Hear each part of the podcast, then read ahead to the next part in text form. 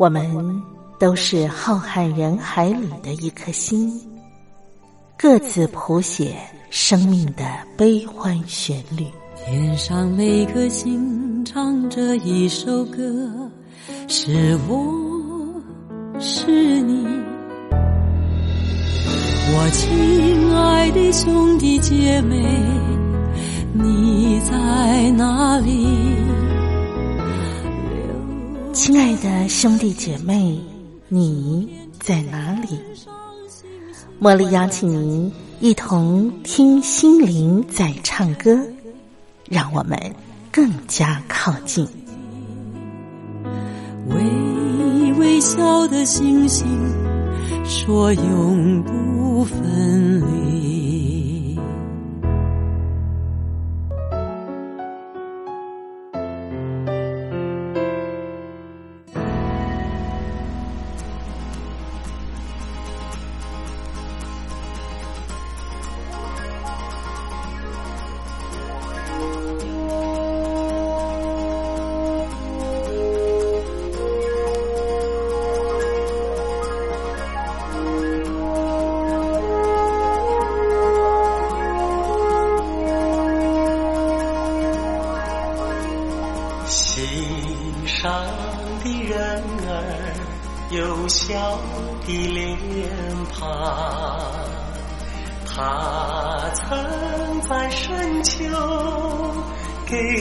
我春光心上的人儿有多少宝藏？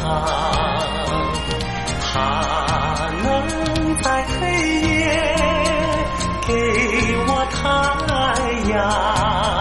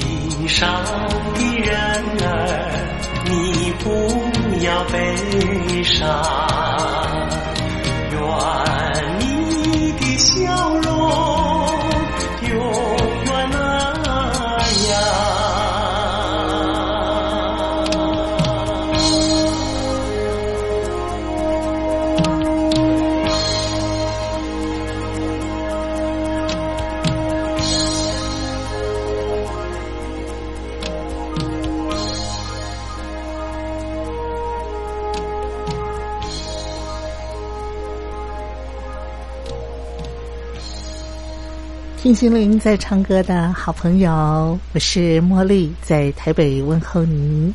今天节目开始，茉莉为您送上这首《永远的微笑》啊，这是一首呃很老很老的歌曲，因为这首歌呢，它是在呃一九四零年啊所写的。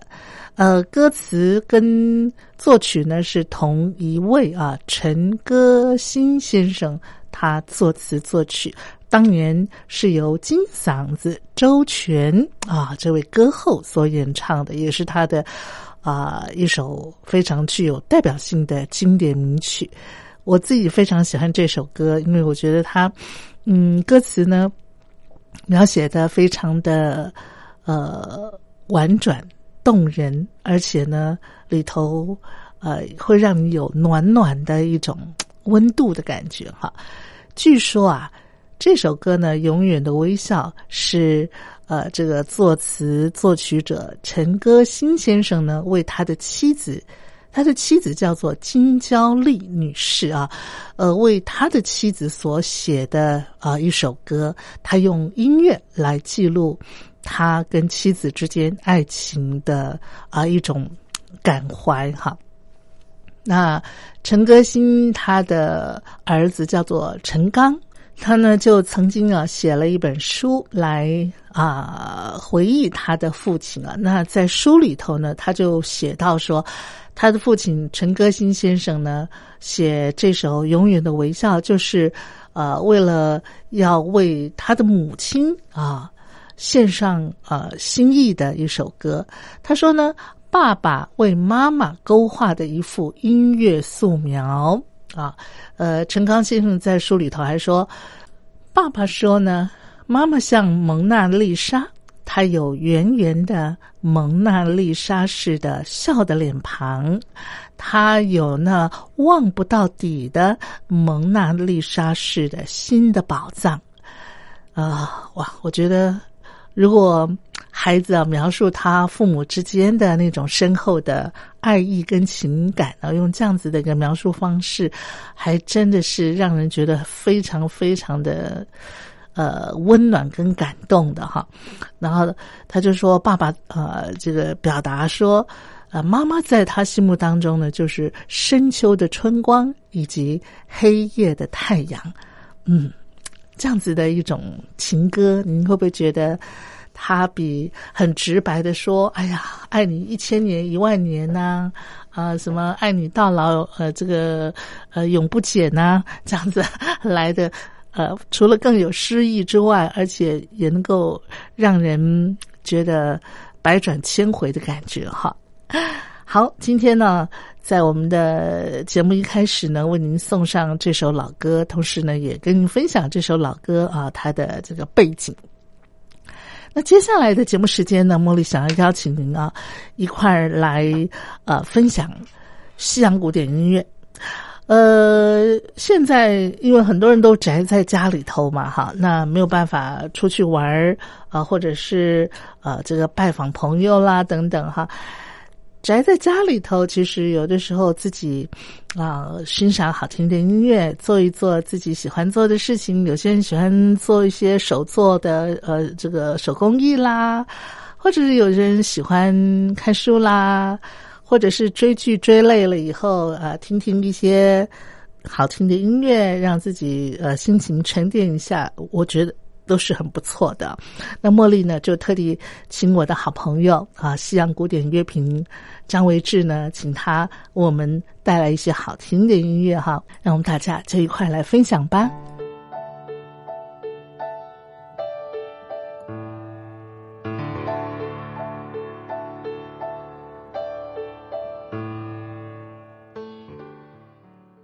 在我们今天的节目单元里头啊，茉莉为大家邀请到了久违的呃我的好朋友啊，呃西洋古典乐评张维志，让我们欢迎他，维志好，茉莉姐好，听众朋友大家好，好，为什么我说久违了呢？因为呃老实说，以前哈维志常常呃几乎每个礼拜啊，或者是两个礼拜就一次啊，会在节目当中来跟我们分享。啊，一些古典音乐的话题啊，但是，呃，随着维志的那个工作量啊越来越大，哈，事业版图越来越扩张，很开心维志啊再次来到我们的节目当中。今天呢，我们要请维志呢先来跟我们聊一聊啊。刚才上节目之前，我还跟维志说，我觉得我们现在全地球的人类正在见证。整个地球新文明的一个开端啊，因为呃，别说我们这一代了，我相信我们父母亲的那个，我们上一代，甚至我们上上一代，可能都没有感受到，呃，整个的世界的局势变化这么大哈，尤其是在呃这个呃高科技的高文明的。这个范畴里头，以前当然也有战争啊，哈，也有疾病的这样子的啊一种冲击。可是呢，我觉得这一波的因为新冠肺炎疫情的冲击所引发的这种全球动荡，哈，真的是然后改变人类的一种，不管是工作模式、生态模式，或是人际互动模式。方方面面都影响到了哈，那我就要请教维志，维志，你先讲你的工作好了，好不好？嗯嗯嗯，其实，嗯，其实这次，呃，真的是那感很强烈感受到，就是受疫情的影响。对，那我我，呃，嗯，其其实您刚一开始说到这种，呃呃，就是呃。这种乱了序的这个现象，哈，是是在过去这一两个月是彻彻底有很很强烈感受的，尤其是呃 几个礼拜前那个清明假回来，是。哦，我们是半夜就突然呃收到公司的这个紧急来来电啊，嗯嗯，然后通知所有所有主管，然后就布达了，就是说。要立即调查有去那个呃，疾管局十一个警示区的这些呃上班的同仁哈。是。那那您有吗？我我没去啊，你没去，我没清明乖乖在家。那好，那呃调查。的结果就马上就通知那些去过那个警示区的同仁，就明天就先不要进来了。是啊，比方说那十一个景点，像是最南到台湾南部的那个垦丁游乐区嘛，哈，最大宗了，对不对？哈啊，还有其他的一些知名景点哈，阿里山啦，对对对对对，平常呃，大家客最多的地方，对对对，嗯嗯。那其实啊，我们讲到呃这个工作形态的改变，呃，我是像这波疫情之前。以你的工作形态来讲哈，你们会有那种在在家办公的这样子的情况吗？呃，其实我个人的工作的呃性质就很适合在家上班，在家上班。其实因呃因为做这种啊呃做那种网际网络的工作嘛，嗯嗯，那其实呃呃。通过互联网，啥啥事都可以做，是，所以也也不会说因为在家上班就是呃就事情没办法处理，是，但是倒是没有真正像这次一样，就是说呃因为这些呃公司呃我们其实我们公司做过两波，嗯嗯，第一波是大概一个月前，就是我们呃就是觉得公司要演练一下，因为怕这个事情的严峻严峻，呃不知。不知道会不会影响工作？是影响工作就影响生意哈。嗯哼。那当然，呃，公司集团很重视呃同仁的健康。嗯嗯。因为健康，呃，你有健康的员工，你才有办法继续营运下去。嗯。那 所以这件事情集团非常重视，所以那时候演练过一次。嗯嗯。然后再来就是呃，就是机管局在清明后。发布的那个十一个景点之后，是其实我们隔天也全部都在家上班，就不管有没有去那几，不管有没有去就不要进来就对了 啊。那那那个那个礼拜是战战兢兢，然后其实最主要这家工作，我呃通过一次的演练跟一次的这个公司正式发了禁足令，那时候其其实你如果把礼拜六、礼拜礼拜天加起来，哇，那个时间是呃。七天八天的啊，因为因为清明后的那个呃开始就不用进公司。那呃很多同仁哈，嗯，我我不知道，其实呃您或许不信，嗯，但很多同仁是觉得在在家工作累的，累啊，比较累。哎，这这倒是颠覆我的想法，因为我会觉得说在家工作的话，第第一个。你精神上可以稍微舒缓嘛？你没有听到一个笑话吗？那个在家工作，有些人要视讯啊。以前如果你如果你要 meeting 的话，大家全部都在会议室里头，你至少啊，你要出家门，你就要衣冠楚楚嘛，是不是？或者说要要有个正式的服仪呀。对。可是在家视讯的会议的话，你甚至那个穿个睡裤啊，只要上身那个看到啊，你是觉得可以见外人的就可以，底下管你穿短裤还是穿拖鞋，更没人理没人看到嘛，是不是？那所以基本上感觉上是舒缓一点的啊、呃，理论上是啦，理论上是。真的哦、那你告诉我，为什么反而在家工作会比较累？我我我先分享一个现象，嗯，有一个现象就是说，因为你在家工作是啊，你的会议时间是完全无缝隙的，完全无缝隙。对，就哦我不需要缝隙。哦，因为本来我我们呃一般呃在呃实体的办公场合工作，是。拜访客户什么的啊、哦，要把什么交通时间要呃算进交通时间，然后你人需要走动，是是，现在是完全无走动，就静止在那。啊，对耶，九点完就是十点，十点完就十一点，哦。十一点完有时候延续到十二点，连吃饭时间都没有，你知道吗？我有两天，就那个礼拜有两天的时间是完全没办法中午休息的，哇哦连，吃饭时间都没有。是是是。哎，哦，就是因为你就在那个地方，嗯，然后然后问题就来了，就是呃，其实有的同仁甚至觉得连上厕所时间都没有，哦，因为你就坐在。那里。对对对，你不能跟他讲说，呃对不起，我上个洗手间，我们先休息个五分钟，这样不行吗？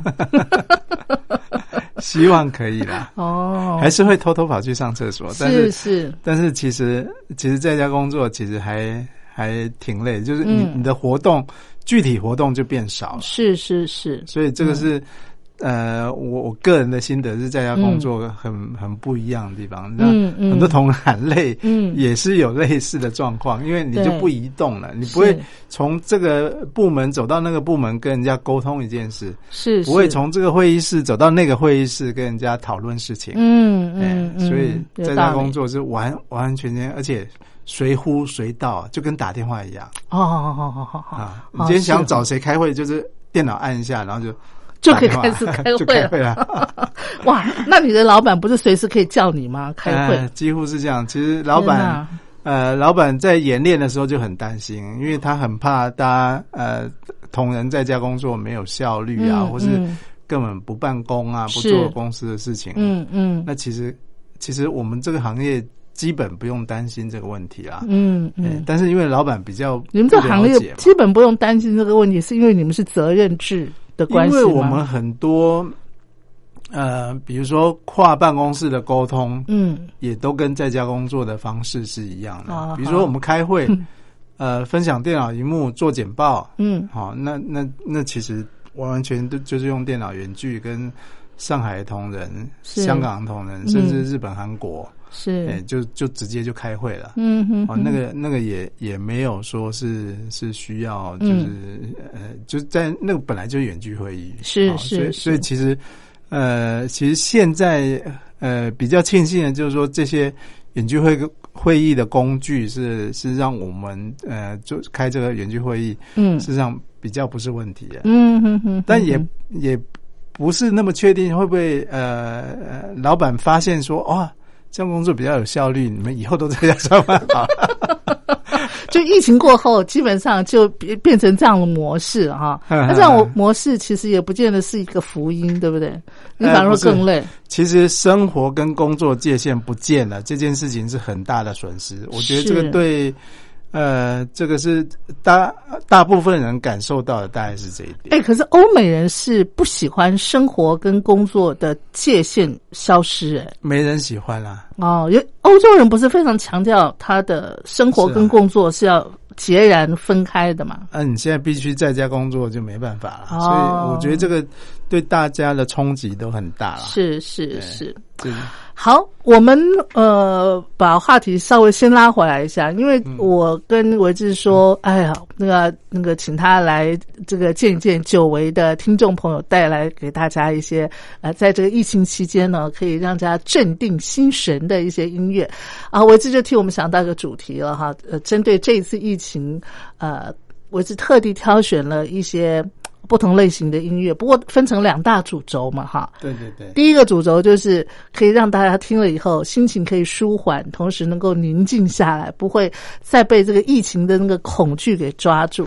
然后第二个主轴呢，就是我们心情沉沉静下来之后呢，当然我们疫情过后还是要这个奋勇前进啊，哈，要那个回到以前的那种啊，这个努力工作、努力生活的那个常态去。所以第二个主轴就是让自己啊怎么样重新振奋啊，可以鼓舞大家的士气的啊这个主轴。那我们要先安定心神的主轴嘛，对不对？对，其实呃，这这次带来的这个主题跟。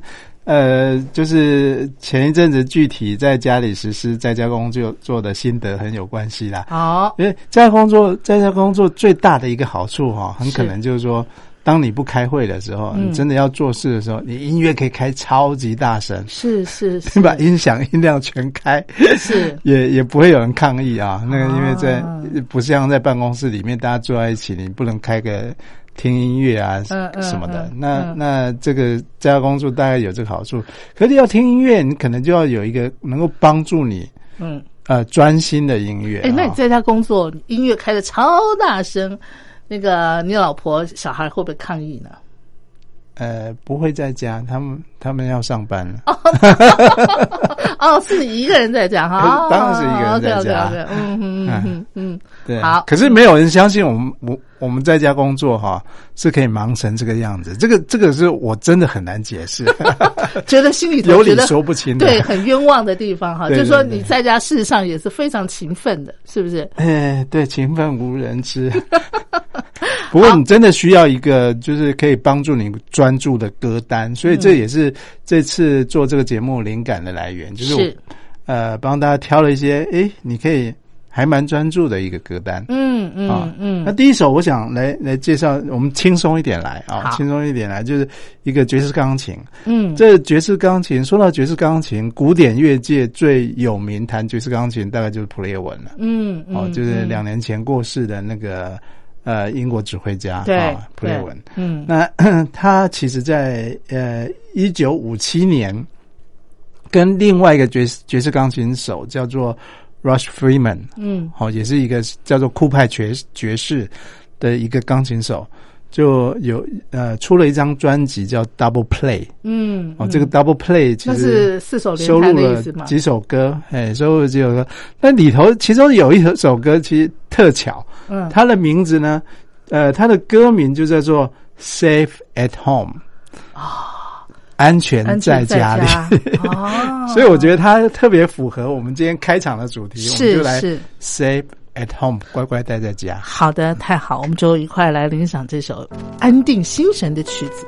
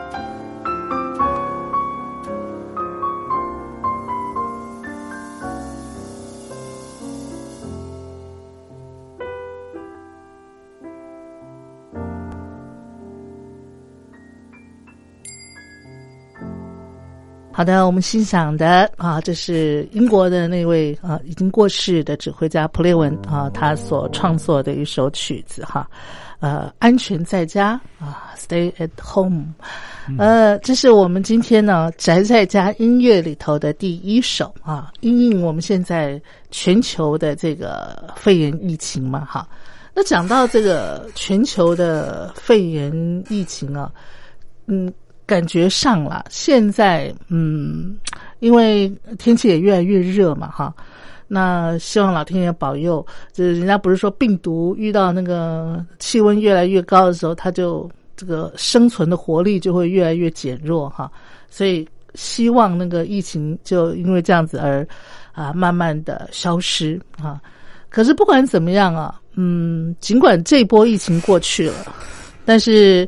呃，可能啊，整个我们呃，不管是经济的复苏也好啊，啊，百工的这个副业也好，还是需要一段时间哈。而且，是不是能够回到过去的样貌呢？其实还有待我们大家一起努力。还有就是说，看后续的一些变化。那维志，以你的观察的话，像你刚才单元一开始你就介绍，你的工作是属于网际网络的嘛？哈。那网际网络，我记得你以前啊，曾经在外面啊，去跟一些嗯，应该是企业吧，哈，还是什么样的嗯一些部门啊，做过一些演讲，或者是呃介绍，就是未来的呃各行各业嗯他们的一些变化的趋势。我记得你曾经有做过这样子的一种未来呃这个各行业的一种变化趋势的介绍，对不对？其实应呃，我我觉得应该是说呃，具体来讲，那个呃，网际网络或是互联网啊，这这个已经呃在世界风行三四十年了嘛啊，普及呃普及近三十年来的普及是呃，就是你你用每十年来看，其实每十年都经过一些变化，而且不一样。嗯，哦，这种现象其实呃就是。就是通称为叫做所谓的呃嗯 怎么讲？英文叫 digital disruption，就是呃就是叫数位所带来的呃嗯变革。嗯嗯嗯，数位翻转了人们的生活，数位翻转了商业的形态，数位翻转了我们呃生活的习惯，呃跟取得我们呃。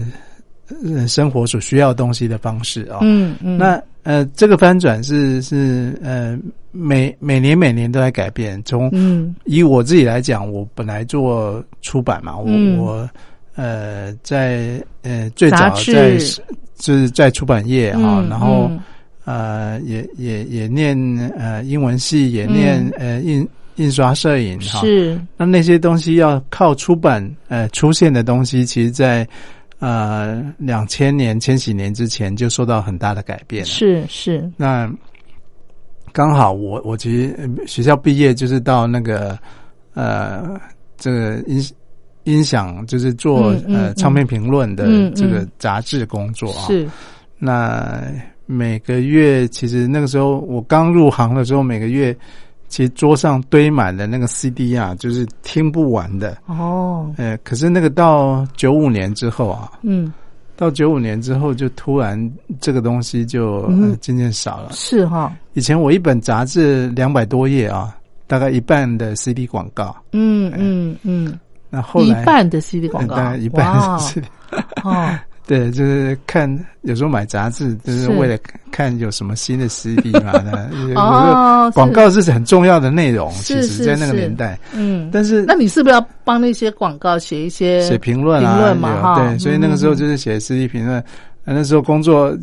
真的很好啊，就是戴着耳机写评论就可以上班啊，挺好的，嗯，挺好的。可是好景不长，就网际网络出来之后，其实呃没多久，就是整个唱片业就就被被所谓的我我刚刚说的数位颠覆掉，是是。啊，因为那时候开始有什么 M P 三嘛，对，哎，然后有有那种 P to P 的，就是那种呃，直接你只要能够连上互联网，就可以。下载到嗯嗯嗯呃很多很多歌是是新的旧的都有对对对对对比音乐图书馆还要厉害。对就几年之间而已，那个其实就就就几年的。然后现在基本上大家听音乐都是到下载一个 A P P，就是音乐平台嘛。然后你就你去那边，你高兴听什么、什么类型的都有，现在？现在就有合法了，但是非法其实还在啦。哈哈哈。但是其实，嗯、你你不看它合法还是非非法，嗯，人们的习惯不见了。是是。什么习惯不见了？我学生时候最喜欢做的一件事情就是说，逛唱片行？哎，对，每每个呃每个月会存一点零用钱，是是是。然后就去看一下唱片行有什么。听众朋友，哎你就知道维志真的是啊、我觉得他是怎么讲呢？就是呃，就是男生当中比较比较清新脱俗的一个族群哈，比较少有。其实话不是这么说很多男生念书的时候，基本上存钱不就是要去啊、这个跟跟朋友一起玩，或者是说呃交女朋友嘛，忙着谈恋爱啊。那维志基本上呢，他也不谈恋爱啊，然后他存钱呢，就是要去逛唱片行。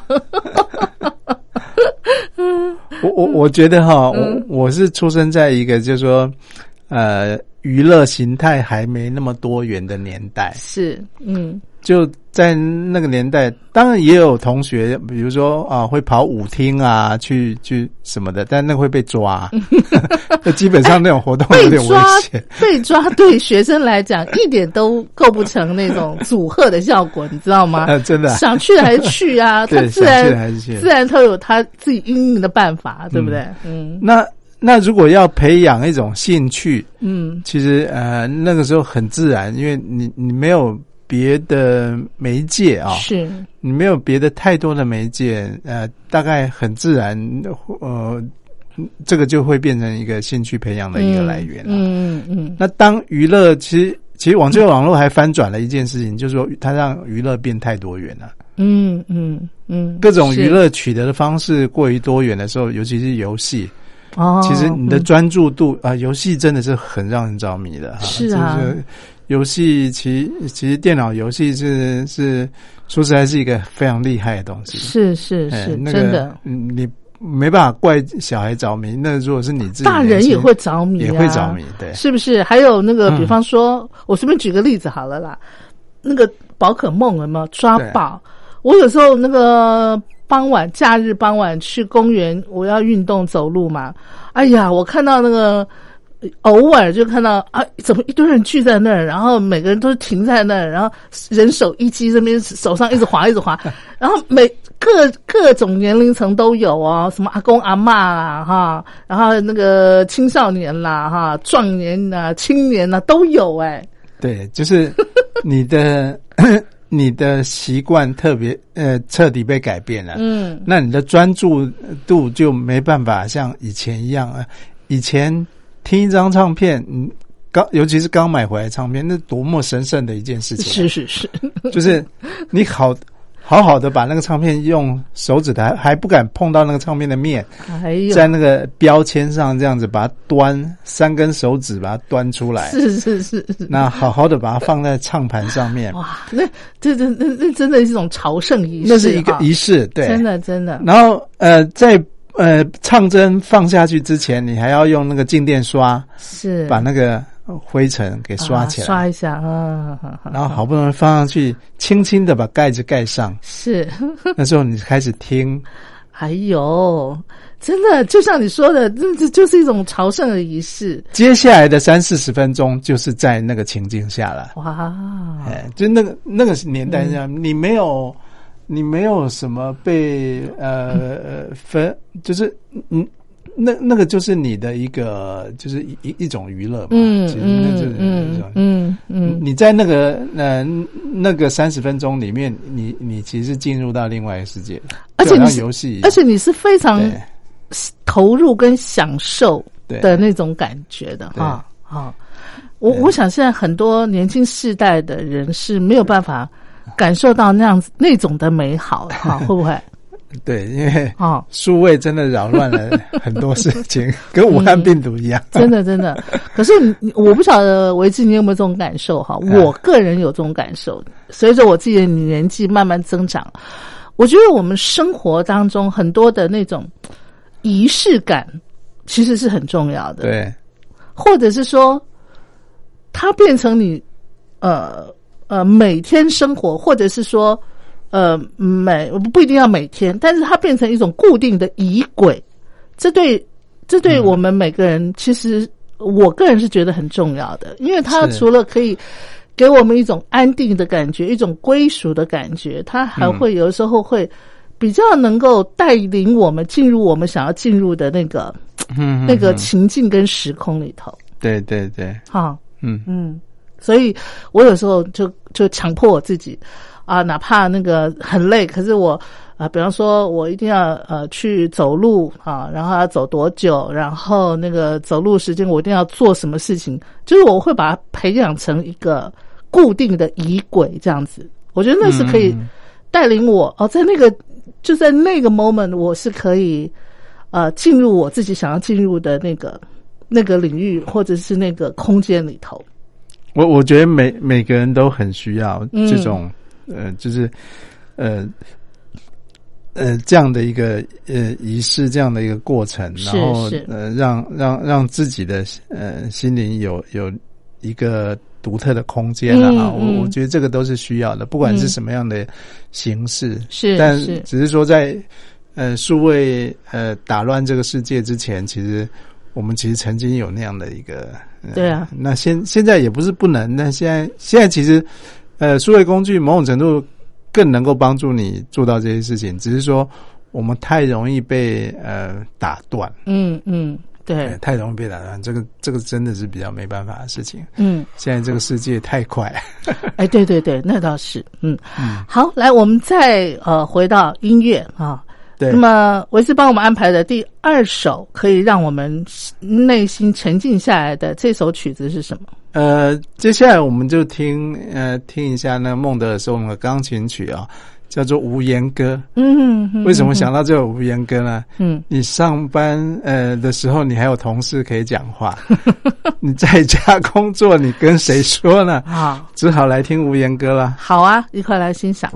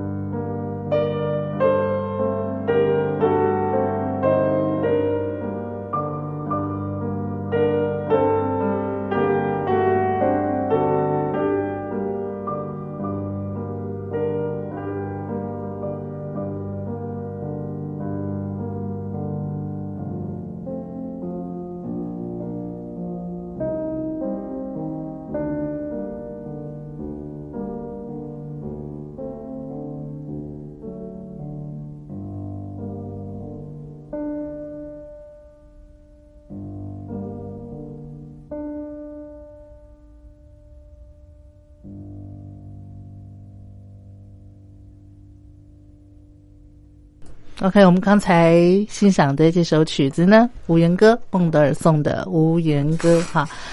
嗯，这一次啊，尽管这个肺炎的疫情啊，让全球都笼罩在啊恐惧当中啊，那也改变了大家的生活，然后呃，也让很多无辜的生命啊从世界上消失了。但是呢，我们也从这个疫情里头啊，我们也看到很多人性当中高贵而良善的那个光芒哈。比方说，我们啊有有从很多视频里头看到，嗯，意大利人啊，他们那个民族性啊，那种呃呃热情啊的那种啊分享的民族性啊，虽然宅在家，然后在自己阳台上啊。啊，拉琴啊，唱歌，唱歌啊，哈，然后大家一起鼓掌啊，哈，就就是要散发一种温温度，让大家哈能够能够感受到一种好像还是很靠近的感觉嘛，哈。然后我们也看到很多啊一些，比方说励志的呃影片啦、报道啦，哈，甚至还有人啊有一些动人的一些。呃，创作的曲子啊，分享给大家，然后鼓舞大家啊。那接下来维志女士要跟我们分享一个，也是一个励志的故事，对不对？这是一个影片吗？还是怎么样？哦，呃，呃，其实也不是啦，就是下面这首歌是艾尔加的那个谜语变奏曲哦。嗯，那呃，嗯，我。我我在这次啊，就是就是几个礼拜前，嗯，应该是两三周前吧。那其实也也看到 BBC 啊做了一些事啊，就 BBC 呃，他请嗯那个创意总监啊拍了一个短片啊，那那个短片用很多呃很多那种呃疫情期间的这些照片哈，嗯嗯嗯。啊把它集结起来。是。然后后面配的一首诗是那个 Edgar Albert Guest 哦，一个英国诗人的近代诗人的一个静作啊。然后，呃，这首诗的标题叫 "Don't Quit"，就是别放弃。嗯嗯嗯。那音乐配的呃浅浅的啊，呃，倒倒不是配那个艾尔加的音乐，但是很有力量。嗯哦，艾尔加的谜语变奏曲是呃呃。这首诗带也带给我灵感，就是说为什么要选这首艾尔加呃呃的谜语变奏曲？它它其实呃表面听起来很平静的，嗯，但是它在呃音乐的呃节奏的安排上哈是很有，就是把把你带到一个前进的力量。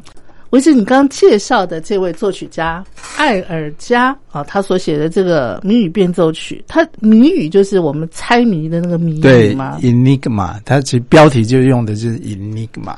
那谜语变奏曲，这这个它挺特别的哈。对，呃，蛮蛮特别的，但是呃，就是据说就是呃，曲子里面潜藏的一些含义啦，比如说要十四个变奏，要要让人家来猜。呃，他十呃十四个朋友是谁？那那谁猜得到？谁猜的？那是作曲家心中才知道，所以他就是就是个谜嘛。哦，其实就是一个谜。那但是谜语变奏曲，我个人是感觉他他其实是呃呃编排的很嗯，就是很好听的一个旋律，然后嗯也呃我我刚说那种暗藏的那种很含蓄的前进的力量，实际上还蛮。怎么讲？就以艾尔加这个人的个性来讲，其实其实这种音乐的乐风还蛮能代表英国的哦。所以所以这也是 BBC 的那个短片哈，其实给我的启发。他他其实，在呃，他选那那首诗啊，嗯，就是我刚刚说那个 Albert Guest 那那首诗哈，其实特别能够呃带出这种味道啊。是呃，这种诗在讲什么嘞？那我稍微念。念一下他第一段。嗯嗯嗯，他说：“When things go wrong, 嗯，as they sometimes will, 嗯，when the road you are treading seems all uphill, 嗯，when the funds are low and debts are high, and you want to smile but you have to sigh, 嗯哼，when care is pressing you down a bit, rest if you must and don't you quit。嗯哎，他是 又压了一个尾韵啊、他其实在讲的说，呃，事情难难免呃。呃不如我们出的对哦不如意呢，对对对。出出了岔子，嗯哼哼，然后你总是在这个这个这种呃像爬山一样那种上坡的路上，这种嗯嗯。呃举步维艰，嗯走得很辛苦，啊、嗯。啊然后呃当当你想要笑的时候，嗯你又必须要叹气，嗯嗯嗯，那那这个呃，当你这样子被压抑的时候，有时候你必须要休息。嗯哼，如果你必须的话，嗯你要嗯休息，是，但是不要不要放放弃，嗯。哇，这个这个诗带出来的这种这种音乐啊，嗯哼，还有它的那个意境，就是要你休息。现在现在政府都叫我们休息，真的，我们大家，然后这个、嗯。这个病毒又像一个谜一样啊，所以我觉得它特别这音乐跟诗搭起来嗯嗯，啊，特别让我觉得蛮契合的，哇，很契合。然后是，在工作的时候放，你也不会觉得太干扰。嗯，哦，所以嗯呃，我们就来听听这个谜吧。好啊好啊，这是艾尔加的谜语变奏曲，好，来，我们快来欣赏。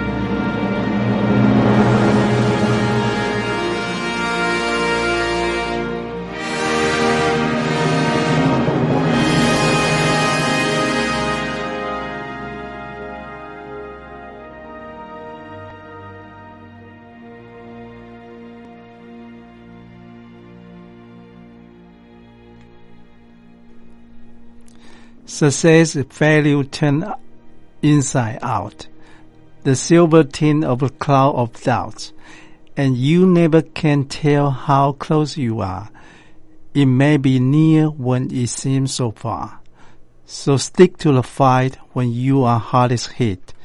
It's when things seems worse that you must not quit. 这是那首《 别放弃》啊，对这首诗的最后一段嘛，哈。对我，我觉得他跟艾尔加就就就跟艾尔加的那个音乐一样，就呃浅浅的，但是很有力量。是，我那个听到最后，你就觉得说那个呃那个力量是有被鼓舞到的。嗯，嗯，就这这嗯这这个音乐的力量真的呃，特别是嗯这个这个什么 Albert 这首这首诗哈，他他其实在最后他讲说，我觉得他比喻的非常好啦，就是说。呃，英国有个俗谚啊，就是说那个每一片云哦，嗯，都有它那个银色亮亮的那一面。哦，我们有时候觉得说啊，乌云笼罩在我们头上，是，但是每一片乌云其实都有露出光的那一那一丝银银色的那一丝。哦，就是镶那个镶那个银边的那个对，镶对每每片乌云其实它都镶了云边的，嗯，所以我们就是要往好处去看。嗯，然后他讲说，其实呃嗯呃失败呃呃，其实每一个成功嗯。都是从失败里面翻转过来的。嗯嗯哎、嗯所以用这样比喻让让人说，其实成功在望，你就不要放弃。嗯，你要看到那个乌云，其实每一片那个乌云笼罩的乌云都还有那个银色的边。是，哎就是还它背后就是曙光了嘛，对是不是？好，就是最后刚才为止嗯我们念的这首诗最后一句，就是你绝对要挺住了哈。对，绝对我们大家彼此鼓舞。不要放弃。今天最后的一首歌啊，为止来来，赶快为我们特别介绍一下。呃，这首这首歌其实是呃准备这个节目当中哈，呃上上礼拜偶偶然在就是发现，因为呃欧洲各大教堂啊，现在嗯没人做礼拜了。是呃，礼礼做礼拜都要远距啊，用视讯。是，然后上礼拜在米兰大教堂很特殊的一个视讯是，呃，安德烈波切利啊、嗯他在米兰大教堂跟一个管风琴师就唱了一首《Amazing Grace》。嗯嗯，好，那嗯这首《Amazing Grace》只有波切利跟那个风琴师，对。呃 当然还有摄影师两个人呐、是是是是，呃，呃相当好一个录音，他走到那个米兰大教堂的那个大门外面这样子。对对，然后外面的空荡荡，对对对，不过这首诗真的是可以鼓舞人心哈。是是是，好，我们今天节目就用这首诗送给收音机旁所有的朋友啊，祝福您呃奇异恩典永远笼罩着大家。好，，Amazing Grace。好，维志，我们下回见喽，拜拜。好拜拜。Amazing grace, how sweet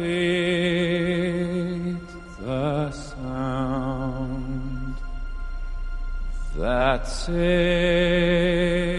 a wretch